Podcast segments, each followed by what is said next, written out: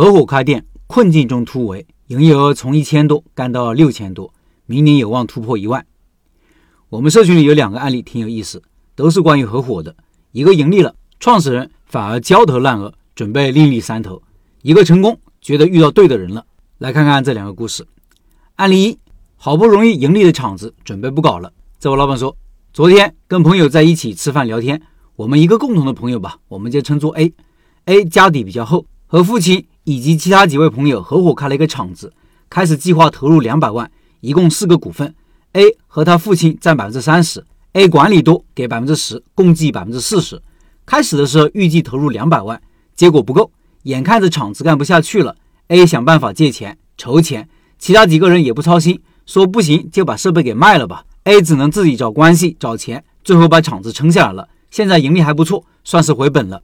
眼看着挣钱是好事啊，结果又麻烦了。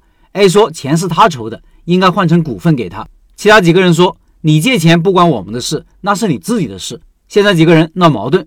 A 打算把这边的厂子关掉，重新开一家，客户、资金、设备都是现成的。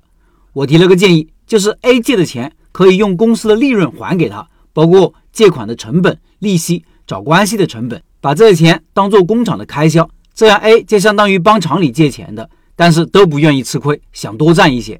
我就问。你们之前没有签合同吗？朋友说我们这边都是口头协议，都是这样的。我说签合同的时候说清楚啊，怎么增资，怎么管理，怎么退出，真要出事了，按合同走就可以了，愿赌服输嘛。他也好像不太懂，索性就不说了。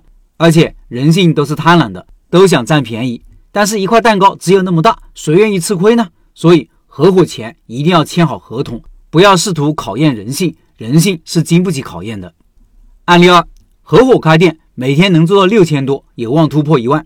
这位老板说：“小陈是我媳妇好朋友的老公，为了爱情从山东一路追随到昆明安家立业。两人都是老师，收入很稳定。媳妇的好朋友一次吃饭跟我提起，让我有机会带带她老公。也许是认真的，也许是半开玩笑吧。不过我记在心里了。刚好二一年一月，熟人介绍一个食堂档口，我就叫上小陈跟我一起去了。档口在一楼的角落，大概二十个平方，分成两个窗口。”一半卖饭，一半卖米线，可能生意太差，不得已把米线窗口分租出来，租金四万五一年，没有任何其他费用。我考虑了一下，位置不好，但是在一楼，其他家也能卖个两三千，只要水池里有水就好引流。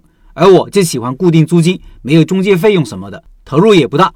唯一的问题是我们俩都没有时间过来。于是小陈呢介绍他的七弟小李加入，我们两个人出钱，小李出力，利润三个人平分。刚开业。营业额才一千多，一个月之后三千，两个月之后四千，三个月之后干到五千多。然后有个学生翻墙出去，凭一己之力让学校提前放假了。第二个学期开业生意一直很火爆，二房东的米线店一天只能卖一千多，于是动起了小心思，想方设法把我们赶走，而且高薪把我店里的两个店员给挖走了。然后他自己花了两万多加盟了另外一个品牌，直接接手我们家的生意。这个学期我们在二楼花了十三万租了一个档口。没想到开业后生意非常火爆，一楼根本不是对手。没多久，米粉店就开掉了两个高薪挖过去的员工，生意也一落千丈。现在这个店每天能卖六千多，月交易额大概将近二十万。目前厨房的使用率还不到一半。放假如果有时间，想去跟肖老板学习卤味新品来加上，增加两个人工，再加上一个烤肉饭、脆皮鸡系列，看看能不能突破一万。老陈对合伙是采取保留意见的，偏偏我的店就是合伙的。不过换个思路想，高薪聘请一个店长需要多少钱呢？而且能不能把店里的事当做自己的事情来做呢？当然，一切的前提是人靠谱，而且这个模式想持久，需要长期的利益绑定，风险控制很重要，也不能完全相信人性。以上是两个案例，说说我的看法。合伙并不是不能做，只是难以遇到好的伙伴。如果遇到好的伙伴，合同啊、制度啊、流程啊、困难啊、低谷啊，都不是什么问题。如果遇到不好的人呢？上面这些都是问题。合伙成功的关键是找到合适的人，但偏偏看人是最难的。